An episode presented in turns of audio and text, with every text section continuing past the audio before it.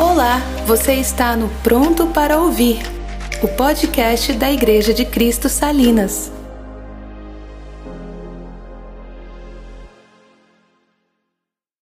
Vamos orar? Feche seus olhos. Senhor, nós te louvamos e te bendizemos por teu amor, por tua bondade e graça, por tantos benefícios que o Senhor tem liberado sobre as nossas vidas, já hoje nesse culto.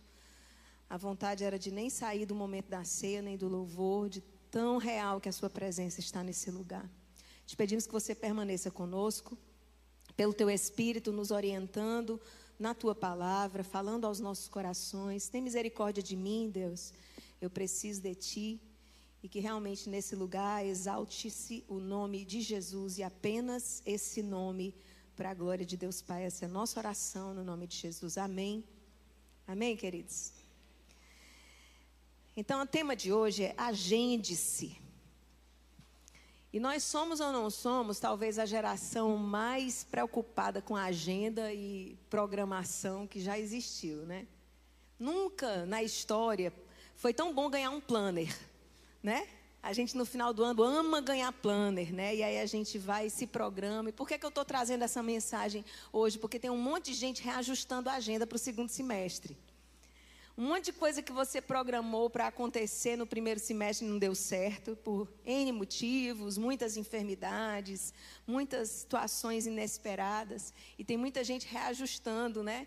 A rota para o semestre seguinte. Estava conversando ali com o PG e com a Pri, como tudo muda de um dia para a noite. Do dia para a noite você tem que arrumar a casa, arrumar a vida, porque coisas novas vão aparecendo. E sem dúvida nenhuma, nós somos a geração mais preocupada com programação que existe na face da Terra. Se você abrir qualquer perfil de Instagram, você vai ter pessoas seguindo pessoas ensinando a programar a vida, não é assim? Ensinando a arrumar e projetar e planejar a vida. E por causa dessa obsessão por planejamento, às, ve às vezes a gente traça objetivos, rotas e prioridades de uma forma meio desorientada e distorcida e que acaba atrapalhando a vontade de Deus na vida da gente. Eu não sei se você já percebeu Muitas vezes, eu já percebi isso, muitas vezes em que eu me planejei e esqueci de consultar o Senhor. E quando aquele planejamento não aconteceu, de alguma forma aquilo me frustrou. Alguém já teve essa experiência? Né? Então a gente tem uma tendência a realmente avançar o carro adiante dos bois e projetar e desenvolver expectativas e construir castelos de areia. E quando eles não se, se firmam, não permanecem por qualquer que seja o motivo, a gente se frustra. E eu queria trazer para você a importância da gente desenvolver planejamento de vida sim, mas desenvolver a partir das, das premissas corretas, a partir de fundamentos e realidades mais firmes. E queria que você abrisse a sua Bíblia em Isaías 61, nós vamos ler todo o texto, capítulo 61 de Isaías, de 1 a 11. E eu queria que você prestasse bem atenção na leitura. Isaías 61, de 1 a 11.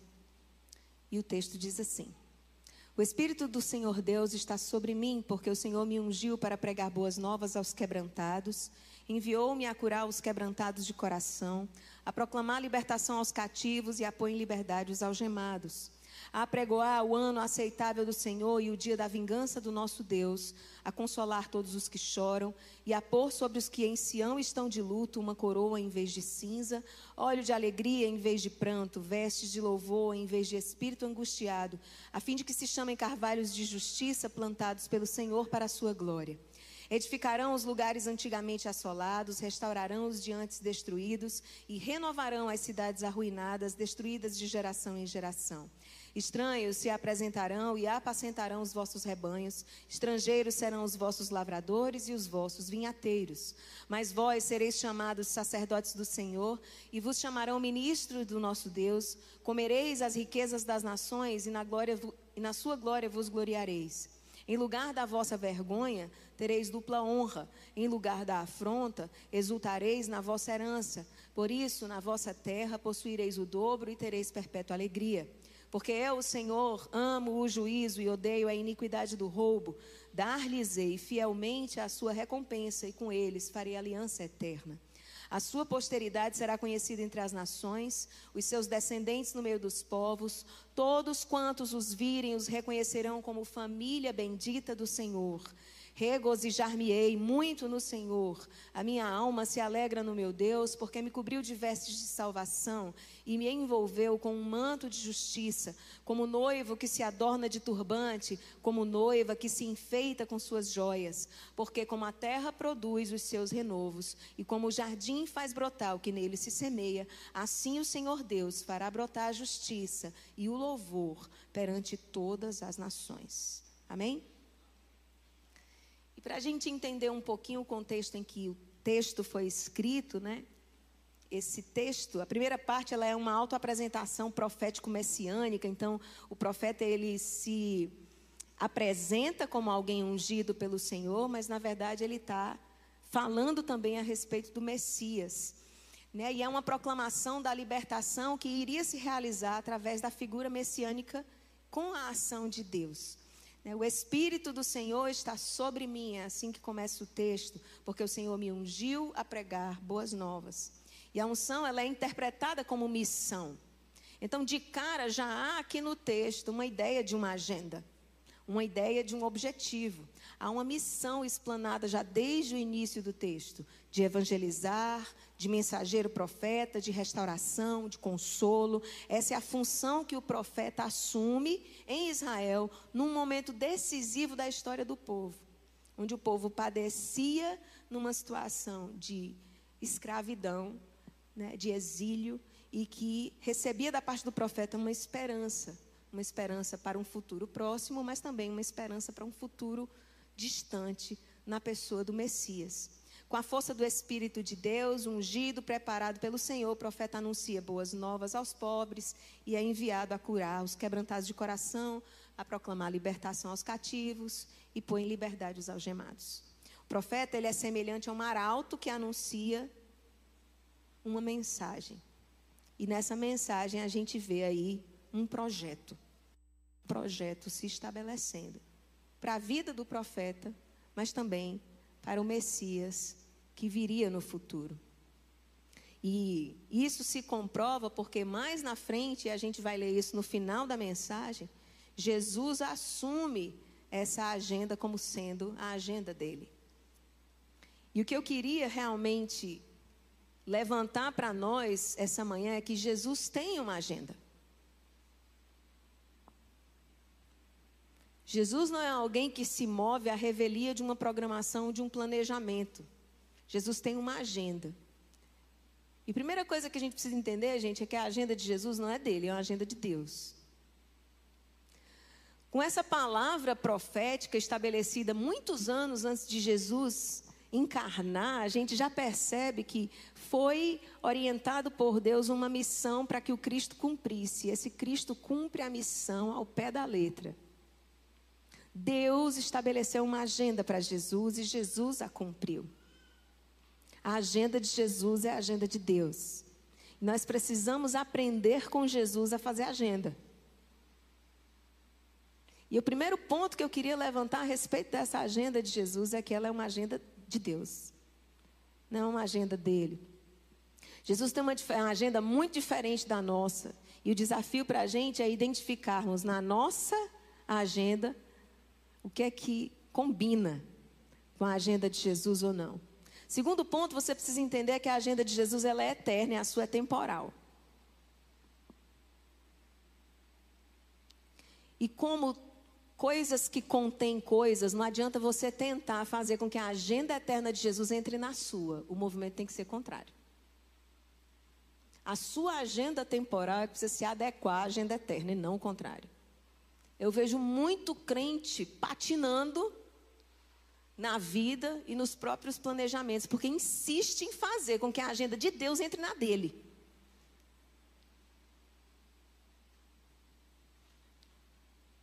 Por muitos anos eu trabalhei com projeto arquitetônico.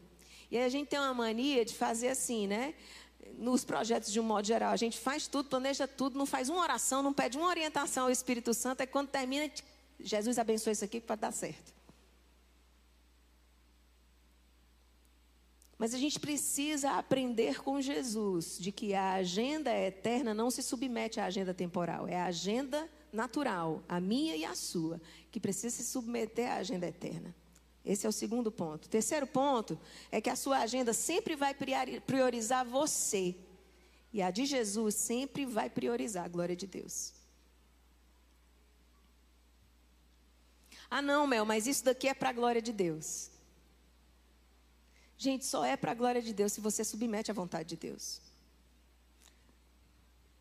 É a coisa mais óbvia do mundo. Então, a sua agenda, ela fala sobre o seu coração, sobre as suas realizações, sobre as suas demandas, sobre aquilo que você quer, sobre aquilo que você gosta.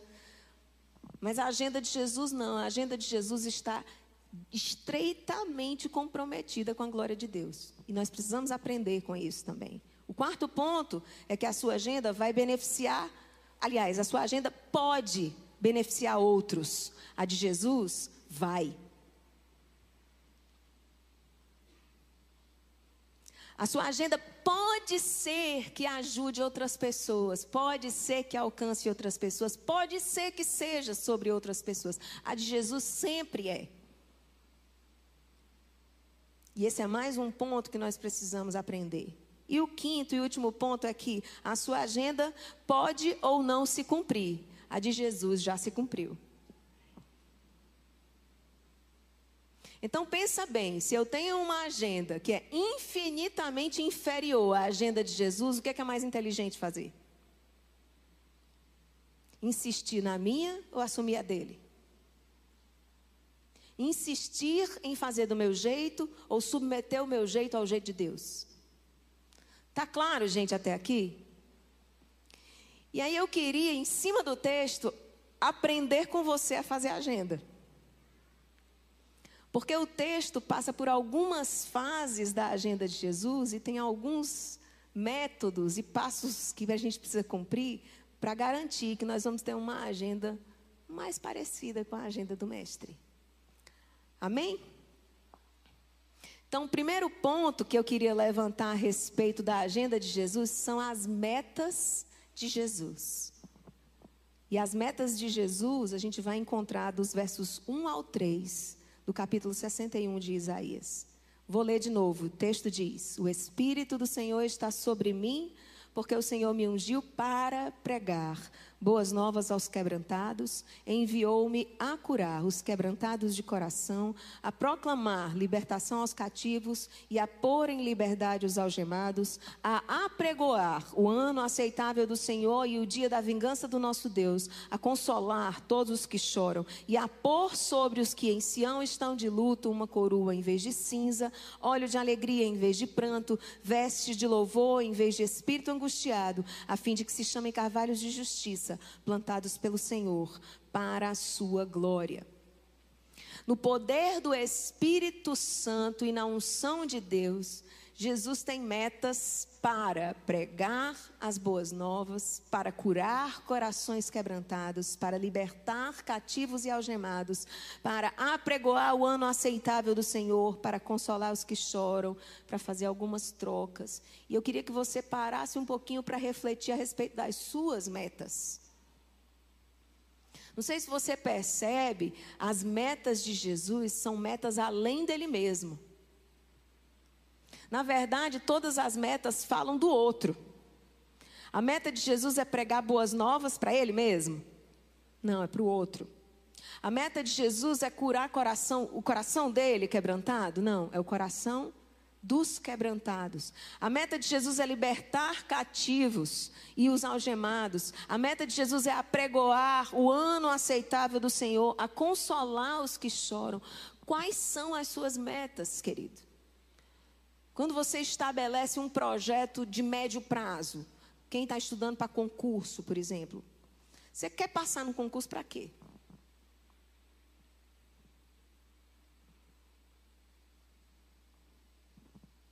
Você quer mudar de cidade, tem um projeto para mudar de cidade ou de país. Para quê? Você quer mudar de igreja. Quer mudar de igreja para quê?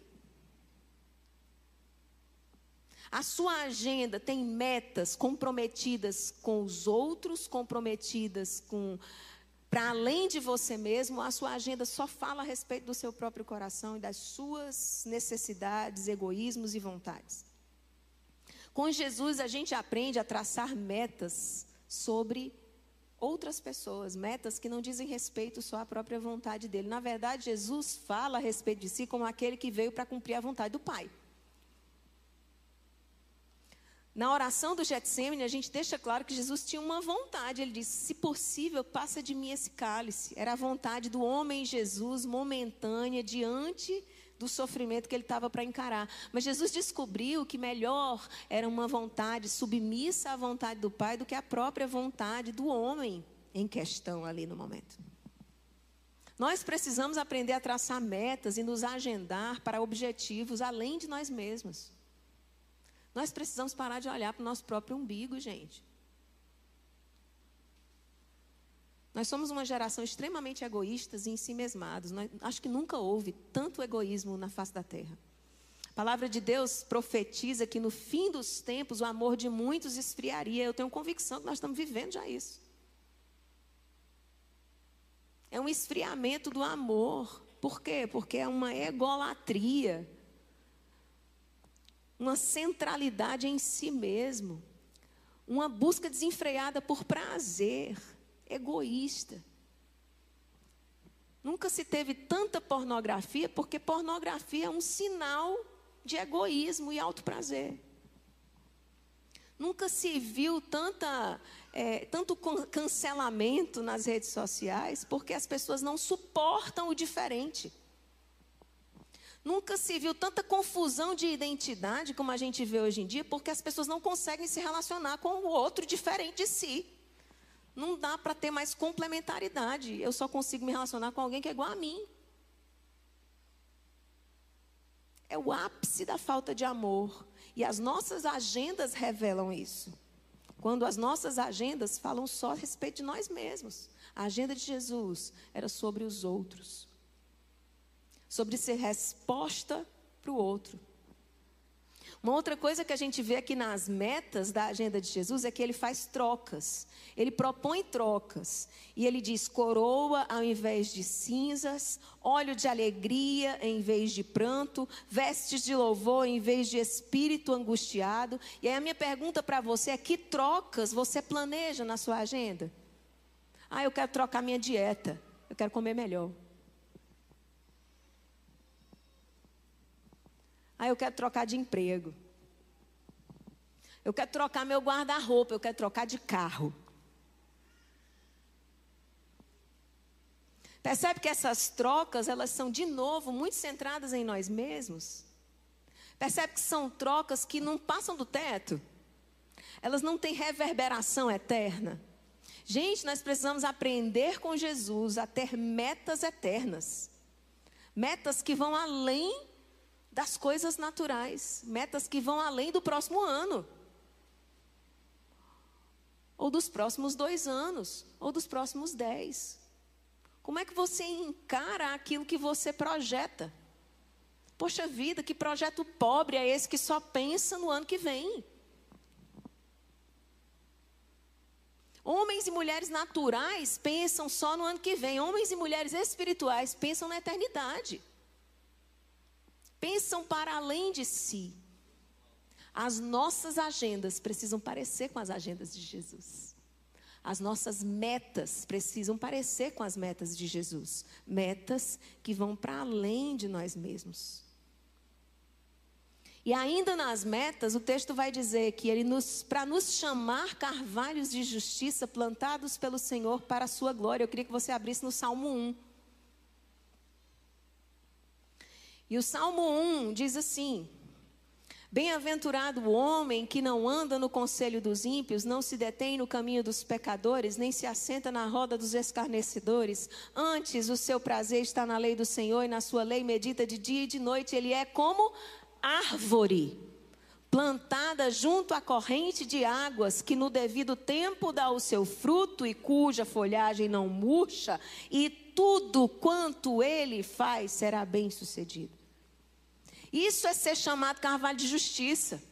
plantado pelo Senhor para a sua glória, cujo fim, cujo objetivo é perene, fruta que dá sempre, folha que não murcha. Só quem tem meta alinhado com a meta de Jesus, só quem tem uma agenda parecida com a agenda de Jesus é carvalho de justiça, gente. É árvore plantada junto a ribeiro de águas. Por favor, pare de pensar no agora. Por favor, deixe o Espírito Santo descamar teus olhos e te fazer enxergar para além do hoje e do amanhã para te dar perspectivas eternas. Para enxergar que uma conversa que você tem com o seu filho a respeito do amor de Jesus reverbera para depois. Ontem a Vitória estava se arrumando para sair, me pediu uma ajuda para colocar um alfinete no cós da calça dela que tinha caído o botão.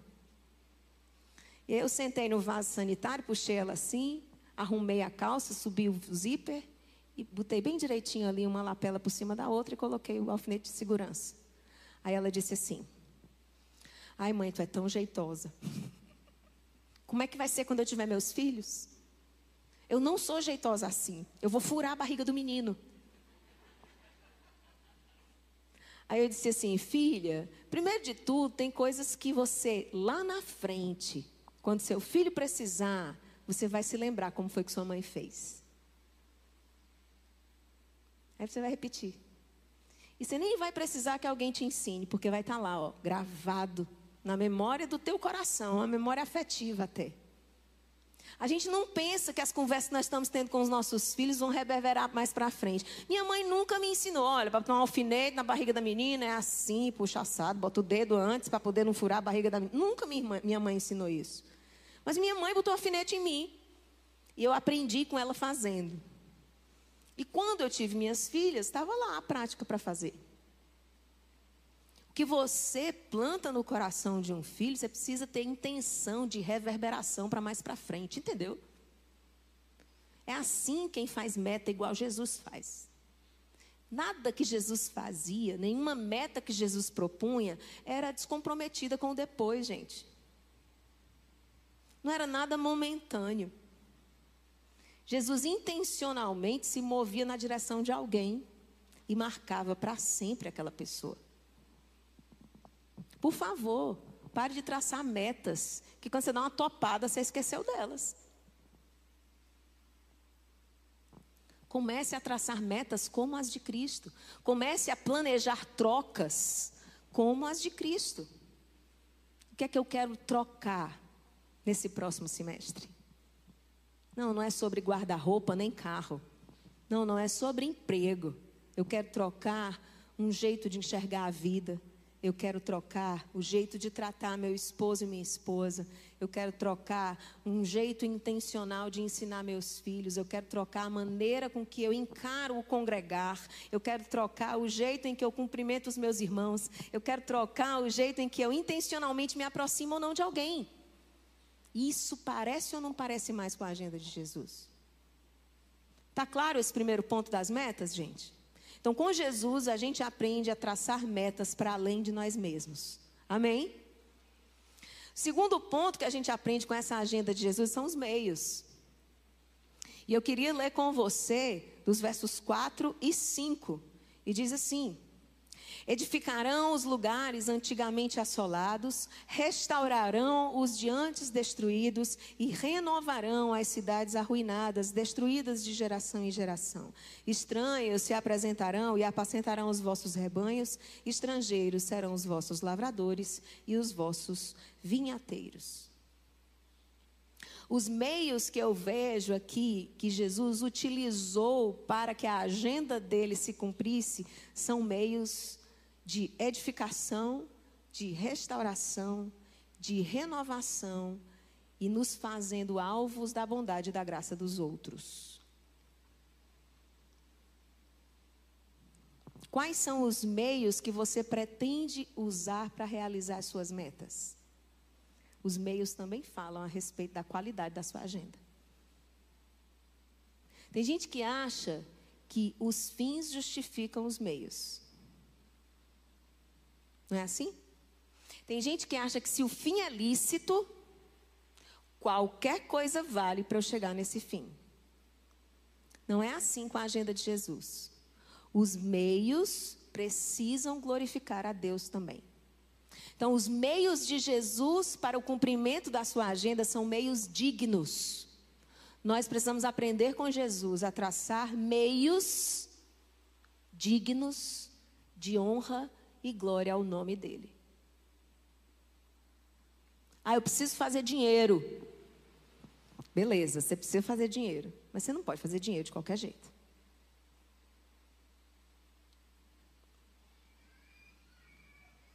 Não pode. Sob o perigo de comprometer para sempre o seu coração. Sabia disso? Eu já vi pessoas negociarem os meios por fins lícitos. E por causa disso comprometeram para sempre o coração. Um meio se tornou o que, os, o que Satanás usou para corromper um coração para sempre. Gente, seguidor de Jesus que tem agenda parecida com a dele, não negocia os meios. É íntegro em tudo. Em tudo. Eu estou falando de nota fiscal, eu estou falando de recibo de imposto de renda, estou falando disso.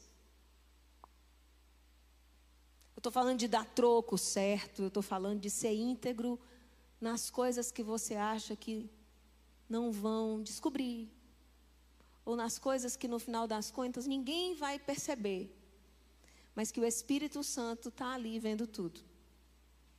Os meios de Jesus eram meios de edificação, eram meios de transformação, de restauração. Meios que fazia com que outros olhassem e abençoassem, e desejassem abençoar terceiros, pessoas de fora. Como é que as pessoas de fora têm visto você?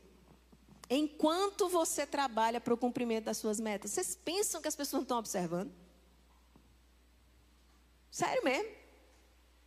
Você acha mesmo que a pessoa que trabalha com você não vê que falta integridade nos meios que você usa para cumprir as metas no final do mês? Você acha mesmo que as pessoas não estão vendo? Você acha mesmo que as pessoas não percebem que você bate no peito e diz que é discípulo de Jesus e vem com uma falsa moralidade às vezes no final do mês ou querendo questionar a pessoa por causa de algum tipo de comportamento que a pessoa tem e na hora de fazer uma venda você passa a perna no amigo vendedor e toma a venda dele toma o cliente. Você acha mesmo que a pessoa não está vendo?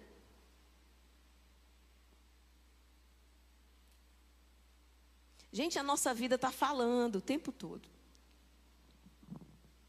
E as escolhas dos meios que utilizamos para os fins que propomos, elas falam muito mais a respeito do nosso coração do que a gente pensa.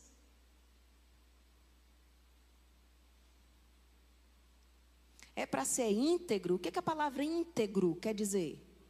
Alguém pode dizer para mim? Total, inteiro, completo, não pode faltar nada, não é isso não? Integridade fala, fala de inteireza, de completude. Ora, se falta um pedaço de unha, falta, não falta não? É íntegro quando falta um pedaço de unha? Não é, gente. Deixou de ser íntegro. É por isso que o texto bíblico vai dizer que quem é limpo, limpe-se mais. Porque para quem é limpo, quanto mais limpo se torna, mais limpo deseja ser. É como uma roupa branca. Imagina aqui que duas pessoas entraram aqui nesse auditório, duas pessoas que não estão tão limpas assim. Uma está toda suja. A roupa está toda suja toda manchada. Uma outra está com a roupa branca com uma manchinha preta. Me diga qual é a que chama mais atenção. Não sei de você, eu presto mais atenção na branca que está com a mancha preta. Não é não? Não se destaca mais, não? Imagina você está com a roupa toda clara e caiu aqui o suco de uva da ceia. E aí, a Priscila aqui, que está com a roupa vinho, caiu o suco de uva da ceia. Quem é que vai chamar mais atenção? Quem está com a roupa clara, não é? Então você se arvora de seguidor de Jesus e discípulo de Jesus por onde anda, de nariz empinado, o santinho, né? E aí pega e usa de um meio escuso, não muito legal para alcançar o fim. Você acha que isso não salta aos olhos de todo mundo muito mais do que saltaria aos olhos de alguém que não tem compromisso com a verdade? Vocês estão entendendo? Os nossos meios também precisam glorificar a Deus, porque na agenda de Jesus os meios dele eram meios dignos. Meios alinhados com as metas e os objetivos. Jesus não tinha falta em nada. Ah, Melissa, isso é muito pesado. É, e sabe por que, é pesada a proposta de Deus? Para que você, de uma vez por todas, dependa dele. Para que você reconheça que você não consegue mesmo, sozinho não. Consegue na unção do Espírito. É por isso que até a agenda de Jesus começa. E o Espírito do Senhor me ungiu para. É na força, no poder do Espírito que a gente anda, tanto para estabelecer as metas, quanto para escolher os meios. Tá claro, gente, até aqui? Então fica aí o questionamento para você deixar ele borbulhando na sua mente. Quais meios você pretende usar para realizar suas metas? Terceiro ponto são os benefícios. Os benefícios da agenda de Jesus, os versos 6 a 9. Mas vós sereis chamados sacerdotes do Senhor, e vos chamarão ministros do nosso Deus. Comereis as riquezas das nações, e na sua glória vos gloriareis. Em lugar da vossa vergonha tereis dupla honra, em lugar da afronta exultareis na vossa herança. Por isso, na vossa terra possuireis o dobro e tereis perpétua alegria, porque eu, o Senhor, amo o juízo e odeio a iniquidade do roubo. Dar-lhes-ei fielmente a sua recompensa e com eles farei aliança eterna. A sua posteridade será conhecida entre as nações, os seus descendentes no meio dos povos, todos quantos os virem os reconhecerão como família bendita bendita do Senhor. Sacerdotes do Senhor é um benefício. Ministros de Deus é outro benefício da agenda de, de Jesus. Em lugar de vergonha, ter dupla honra. Em lugar de afronta, exultar na nossa herança. Possuir em dobro, alegria perpétua, aliança eterna, descendência conhecida, família bendita do Senhor. São benefícios espirituais.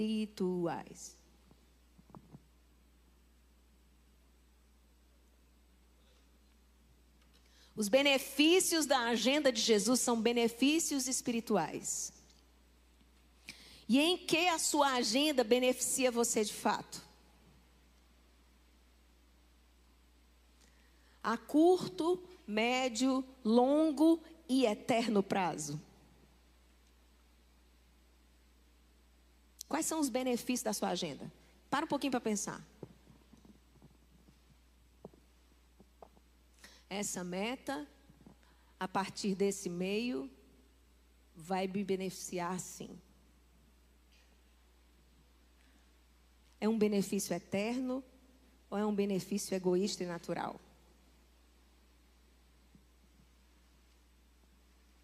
A gente, desde o retiro, fala sobre a importância da gente buscar os benefícios espirituais. E nós precisamos também alinhar as nossas expectativas na nossa agenda para expectativas espirituais. Gente, é muito pobre um homem e uma mulher de Deus que vive por expectativas naturais, por resultados naturais. Eu não sei é, como é que homens e mulheres de Deus são facilmente engodados e atraídos pela teologia da prosperidade. Sinceramente, eu não consigo entender. Porque a teologia da prosperidade promete o que o mundo promete.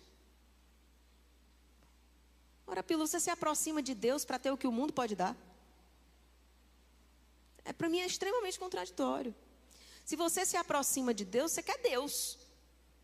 Não é o que o mundo pode dar. O que o mundo pode dar, o mundo já dá. Então, para mim é extremamente contraditório, incoerente alguém se aproximar de Deus para adquirir coisas naturais. Os benefícios da agenda de Jesus são benefícios eternos, espirituais. Nós precisamos substituir as nossas expectativas. Nós precisamos parar de buscar a Deus por causa das coisas, gente. Isso é uma coisa tão básica. Quem caminha com a gente há muitos anos já sabe que a gente já falou isso aqui várias vezes. Você busca as mãos de Deus quando você pode ter Ele inteiro. E ainda mais sabendo que é da natureza de Deus galardoar aqueles que o amam, Ele vai cuidar de você. Quem aqui já não experimentou isso? O problema é porque você tem que ser cuidado do jeito que você quer. É? É, né? Você quer definir a agenda, você quer definir as metas, você quer definir os meios e você quer que os benefícios sejam do jeito que você pensa. Mas para quem caminha com Jesus e que já morreu para si, é o jeito dele, o meio dele, o benefício dele, na hora dele, do jeito que ele quer. Agora, ele garante que isso é para o teu bem. E você precisa confiar. Quando a gente casou, a gente casou com um orçamento bem rasteirinho. Os dois coitados começaram a namorar cedo demais, não tinha onde cair morto. Aí a gente esperou seis anos e meio para ter alguma coisa. Quando a gente foi casar, a gente não tinha nada, do mesmo jeito. E aí, na hora de fazer as contas, era assim: o Dino ganhava mil reais e eu ganhava mil reais. E aí a gente tinha uma, uma cota para cada coisa que a gente podia gastar. Então era assim: tinha um orçamento de combustível de 50 reais a cada 10 dias. Não podia passar disso. Se passasse disso, ia comprometer o resto do orçamento. E aí a gente tinha fechado um acordo um com o outro, acordo de orgulhosos, certo? O acordo era: os nossos pais nunca podem saber o que a gente está passando. A gente achava que era uma coisa muito bonita isso, certo? Mas na verdade era resultado do nosso orgulho, do nosso coração que não queria ajuda, não dos nossos pais. E aí, num determinado tempo, a gente se viu numa situação em que a gente precisou realmente abrir o que a gente estava passando para os nossos pais e eles nos ajudaram. E a primeira vez que a gente recebeu ajuda, eu me lembro como se fosse hoje. O Espírito Santo falou comigo. Eu era muito mais orgulhosa do que o Dino nesse aspecto. E aí o Espírito Santo falou assim comigo: é, você recebe de qualquer um, mas não recebe dos seus pais, porque o seu coração ainda não é todo meu.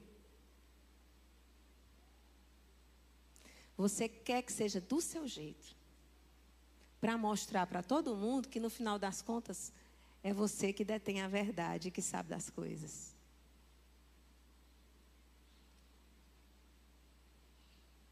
Quais são os benefícios que você espera? Você espera que os benefícios da sua agenda seja autonomia financeira? É isso que você espera? Ô, oh, gente, deixa eu dizer uma coisa para você. Normalmente, Deus ensina a gente a ser dependente dele é quando a gente perde autonomia financeira. Não tem outro caminho. Eu ainda não vi ninguém aprender a depender de Deus de outro jeito. Não vi. Comigo foi assim, com um monte de gente aqui foi assim precisou perder tudo para aprender a depender de Deus. Quem já passou por isso? Levanta a mão. Quem já aprendeu quando passou por isso? Levanta a mão. Eu não sei se eu aprendi ainda não, sabe? Eu tenho até medo de levantar a mão. Não mesmo, né? Mas eu nunca vi pessoas aprendendo a depender de Deus sem passar pela escassez. Não vi. Pode ser que tenham outros caminhos, afinal de contas, Deus é criativo, né? Então você vai aprender a depender de Deus e não da força do seu braço, é perdendo, não é ganhando. Não é óbvio, não? Não faz sentido isso não para você? Então, quais são os benefícios que você tem traçado na sua agenda? São benefícios naturais? Meu irmão, substitua esses benefícios naturais aí que você está esperando. Substitua essas expectativas por expectativas eternas. Não, a minha meta é essa, o meio que eu vou usar é esse, para eu me tornar um homem de Deus. Para eu ser uma mulher mais sábia. Para eu aprender a depender de Deus. Não é para ganhar mais, não é para conseguir aquilo, não é para. Entendeu? Isso é a agenda de gente que caminha no natural, gente.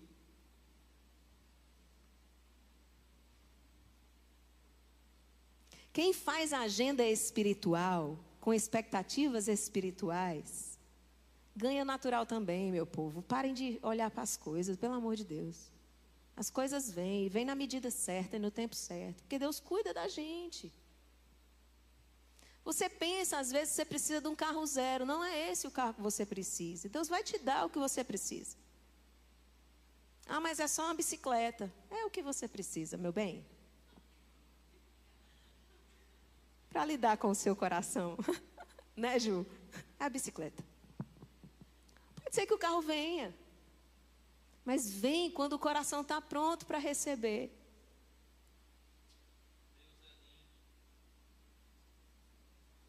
Quem aqui já ficou sem carro? Nem bicicleta.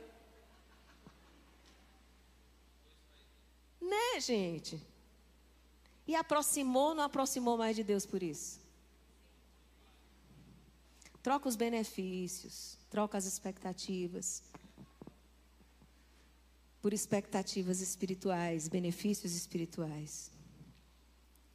Uma outra coisa que suas, os seus benefícios precisam buscar, né? Os benefícios que você precisa buscar precisam ser benefícios que reverberem para a sua família, para a sua casa.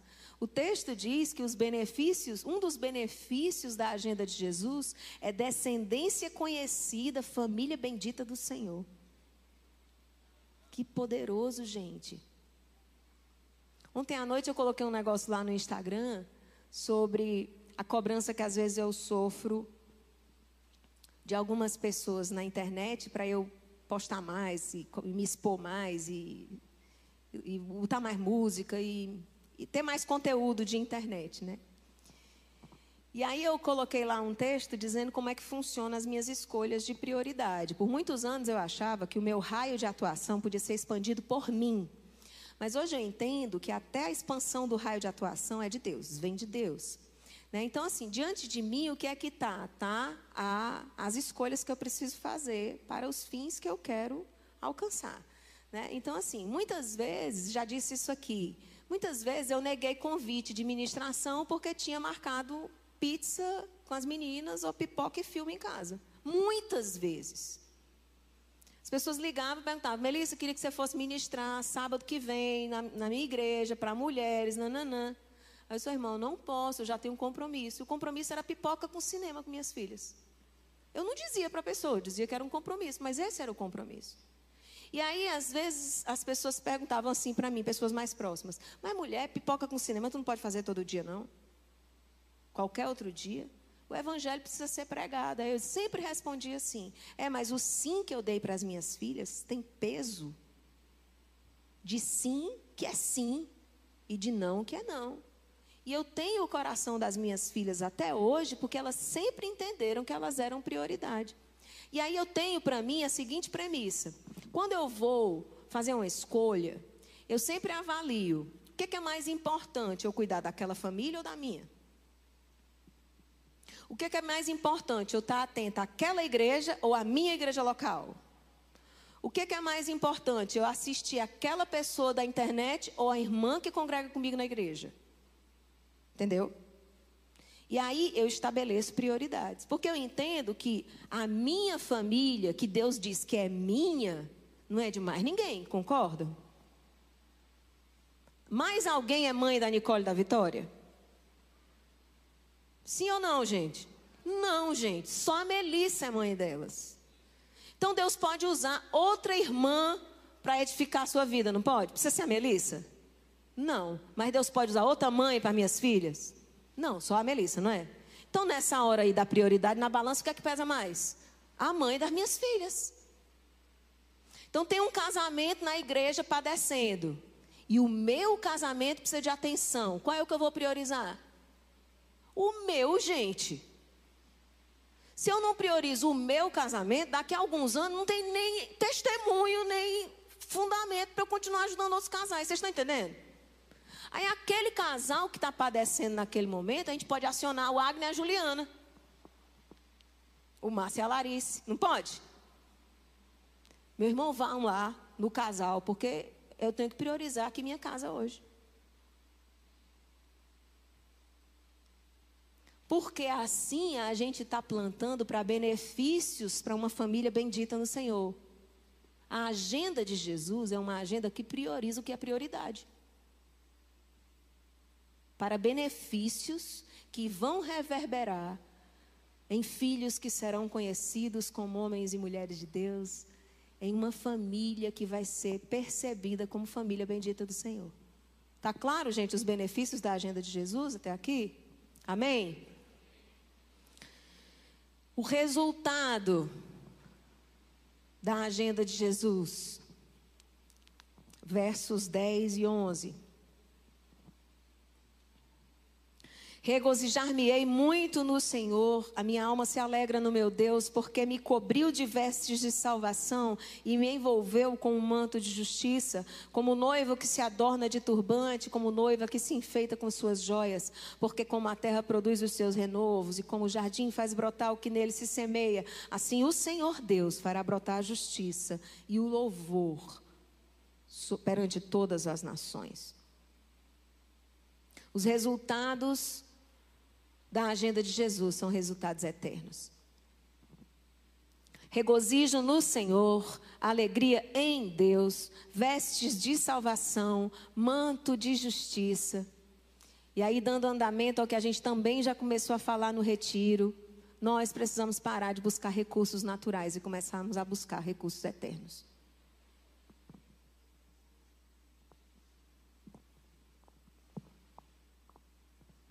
Deixa eu dizer uma coisa para você. Guarde isso no seu coração. Não é dinheiro que vai resolver seu problema.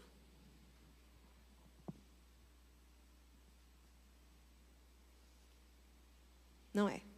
Não é dinheiro, não é emprego, não é uma casa nova, não é um carro na garagem. Isso não vai resolver seu problema.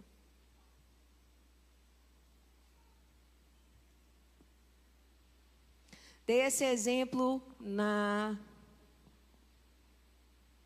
na turma, na última turma do Fundamente. A gente estava com um casal aqui na igreja que estava passando por uma cirurgia da filhinha deles. E aí, no dia da cirurgia, na hora que eles estavam ali na sala de espera, eu liguei para a mãe.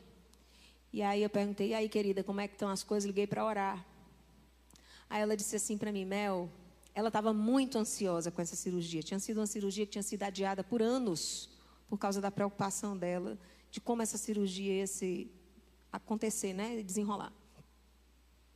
E aí ela disse assim para mim, Mel, eu não sei te explicar, mas é uma paz e uma tranquilidade que eu jamais pensei que eu estaria vivendo nessa sala de espera.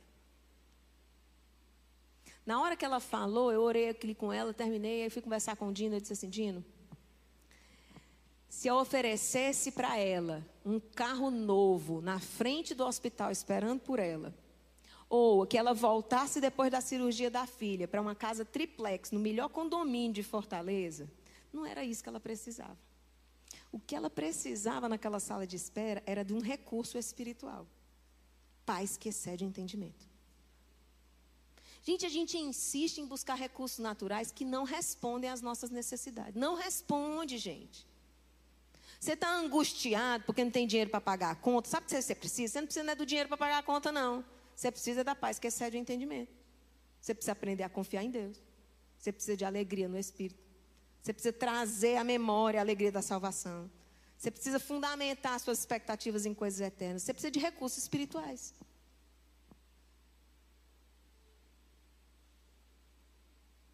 Porque os resultados da agenda de Jesus são resultados espirituais. Porque o reino de Jesus não é desse tempo, não é desse lugar, não é para aqui. Porque a pátria que nós almejamos não é essa. Isso serve também para suas expectativas, por exemplo, em relação às próximas eleições. Você tem responsabilidade, sim. Você vai orar e buscar de Deus a direção para quem você vai votar. Mas o resultado pertence a Deus. E qualquer um deles precisa te deixar inabalável e tranquilo, gente. Afinal de contas, é cidadão da onde? Trocou ou não trocou a pátria? Meu filho pode ser qualquer um. Eu não sou daqui. E vou continuar obedecendo ao meu Deus, como instrumento de justiça, bondade, graça, amor. Ah, Melissa, mas se vier perseguição, vão me prender. Ah, disse foi para a menina. Ó, se prepare, vai começar a chegar processo. É porque eu não vou sonegar a verdade, não vou negociar. Vou continuar falando que pecado é pecado. Você vai dizer que alguém não pode se infiltrar aqui, entrar num domingo desse e vir aqui filmar exatamente uma fala comprometedora e depois botar um processo nas nossas costas? Pode ou não pode acontecer, gente?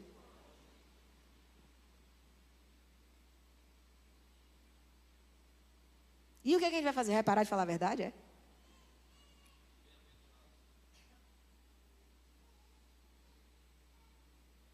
Então, ou você é cidadão celestial ou você é brasileiro. Escolha. Porque o ser brasileiro precisa vir depois. E precisa estar submisso a essa verdade eterna. De novo, você vai orar. Você vai buscar nas escrituras o candidato que mais se adequa ao que está escrito, comprometido com a verdade. Óbvio. Você não é criança, não precisa lhe ensinar a fazer isso. Mas você precisa parar de ter medo dos resultados. Porque os resultados que você busca, se é que você é cidadão celestial, são resultados eternos, bebê.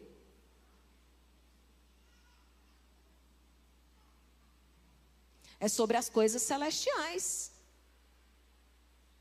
Ou então você é mundano demais. A Bíblia diz que aquele que é amigo do mundo se constitui. Diz bem alto. É ruim dizer, né? Fica todo mundo baixinho, acanhado para dizer.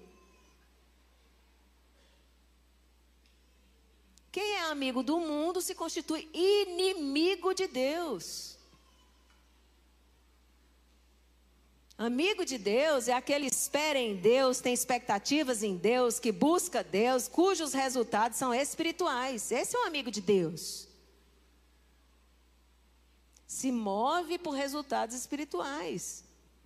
Resultados eternos, recursos espirituais. Guarda isso.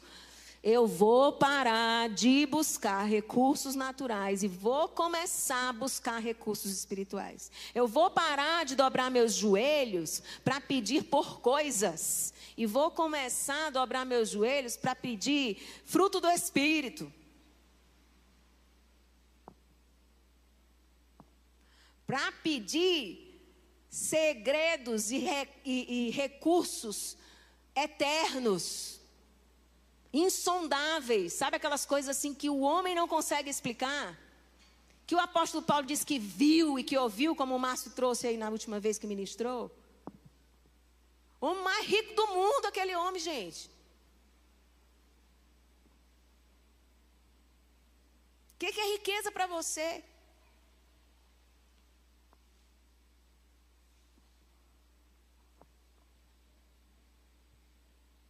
O que, é riqueza para você? Seja honesto.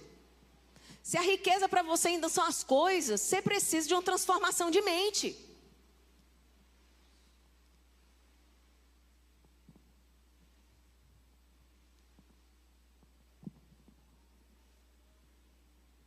Eu dirijo um carro 2010. Me serve muito bem. Vai precisar trocar esse carro, porque senão daqui a pouco ele não vale nada. Mas ele está funcionando muito bem. Me leva para todo canto. Até ar-condicionado tem.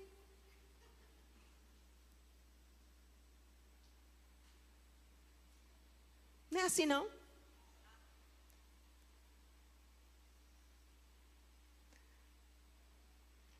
Márcio deu exemplo lá da enfermidade. Até na enfermidade, tem a presença de Deus, tem tudo. Outro dia eu estava conversando com o Dino. Dino, imagina esse povo tudo doente. Quem não tem Deus, Dino, como é que está lidando com uma situação dessa? Já pensou, gente? Se coloque aí no lugar de quem não tem para quem orar. Sozinho nesse mundo, sem poder clamar para o céu. Eu não consigo nem imaginar como seria a minha vida na hora de um aperto, não ter a certeza de que Deus estava comigo. É um nível de solidão que você não, não sabe o que é isso. Você não alcançou esse lugar. Porque Deus está ao alcance de um clamor. Se você diz assim, Deus, Pronto, parece que já vem uma porção de consolo e conforto no seu coração que o ímpio, o incrédulo não usufrui. Aí você pensa que precisa de mais alguma coisa. Se você tem junto de você o Criador do universo. Jesus entendia isso. É por isso que ele veio numa manjedoura. Nasceu num estábulo. Não tinha onde reclinar a cabeça. Porque não precisava. Só por isso, gente. Não é porque ele não pudesse. Na hora que ele precisou do dinheiro para pagar o imposto, o que, é que aconteceu? O peixe vomitou o dinheiro. Jesus não tinha casa, carro. E ó, a mentira aí que lançaram por aí, a tal da teologia da prosperidade. Não, Jesus dirigiu um jumentinho porque era a Ferrari da época. Não era, não, gente. Tem. Não era a Ferrari da época, jumentinho era jumento, filho de jumenta. Mesma cor de hoje. E ó, foi umas duas vezes que Jesus tinha o jumento, viu? Porque nas outras era o pé no chão mesmo e a sandália empoeirada. Porque não precisava. Jesus não tinha, não é porque ele era um pobrezinho coitado, ou porque não, não, não podia, ou porque nem, nem, nem apenas porque queria nos ensinar alguma coisa, é porque não precisava, porque você também não precisa. Do que você precisa, você já tem. E a agenda de Jesus é uma agenda concluída para a glória de Deus. A agenda de Jesus não vai se cumprir como a sua, ela já se cumpriu. Abra sua Bíblia em Lucas, capítulo 4, versos 16 a 21. E a última leitura para a gente finalizar. Lucas 4, de 16 a 21.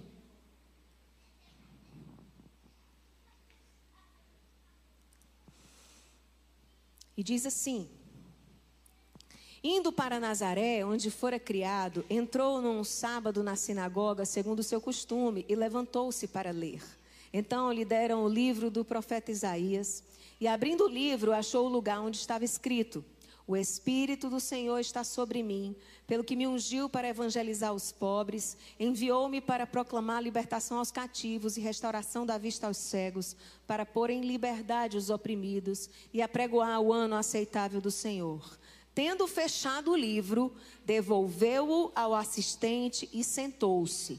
E todos na sinagoga tinham os olhos fitos nele. Então passou Jesus a dizer-lhes: Hoje se cumpriu a escritura que acabais de ouvir.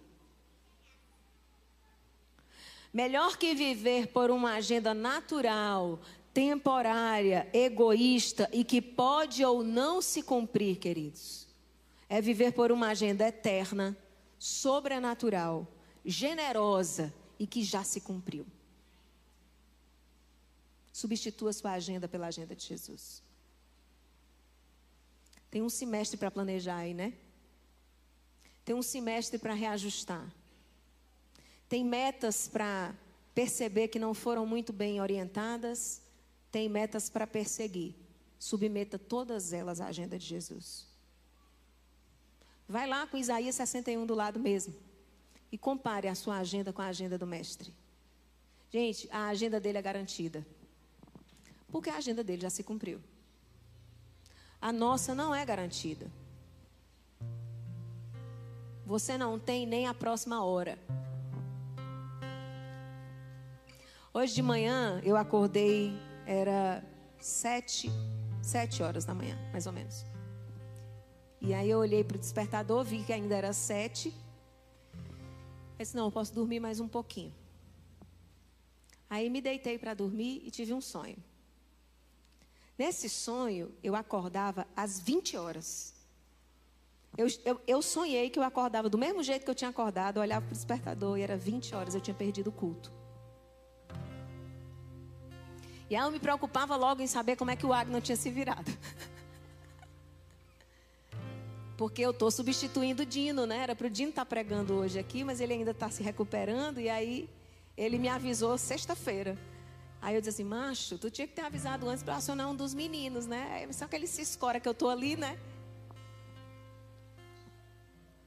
E aí eu, no sonho, eu ficava tão triste por ter perdido o culto.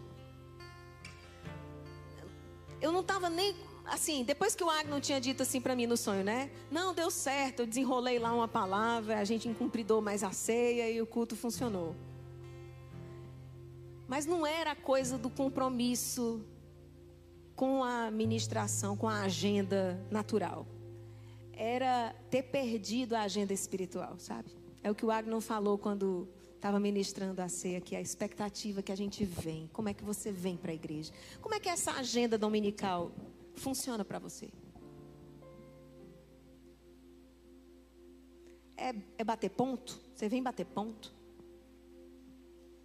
Como é que vem teu coração? O que é que borbulha? Eu venho sempre, gente, prometo a vocês, sem mentira. Eu venho com uma santa expectativa do que Deus vai fazer, sempre. Eu venho assim, achando que se eu não vier, eu vou perder alguma coisa.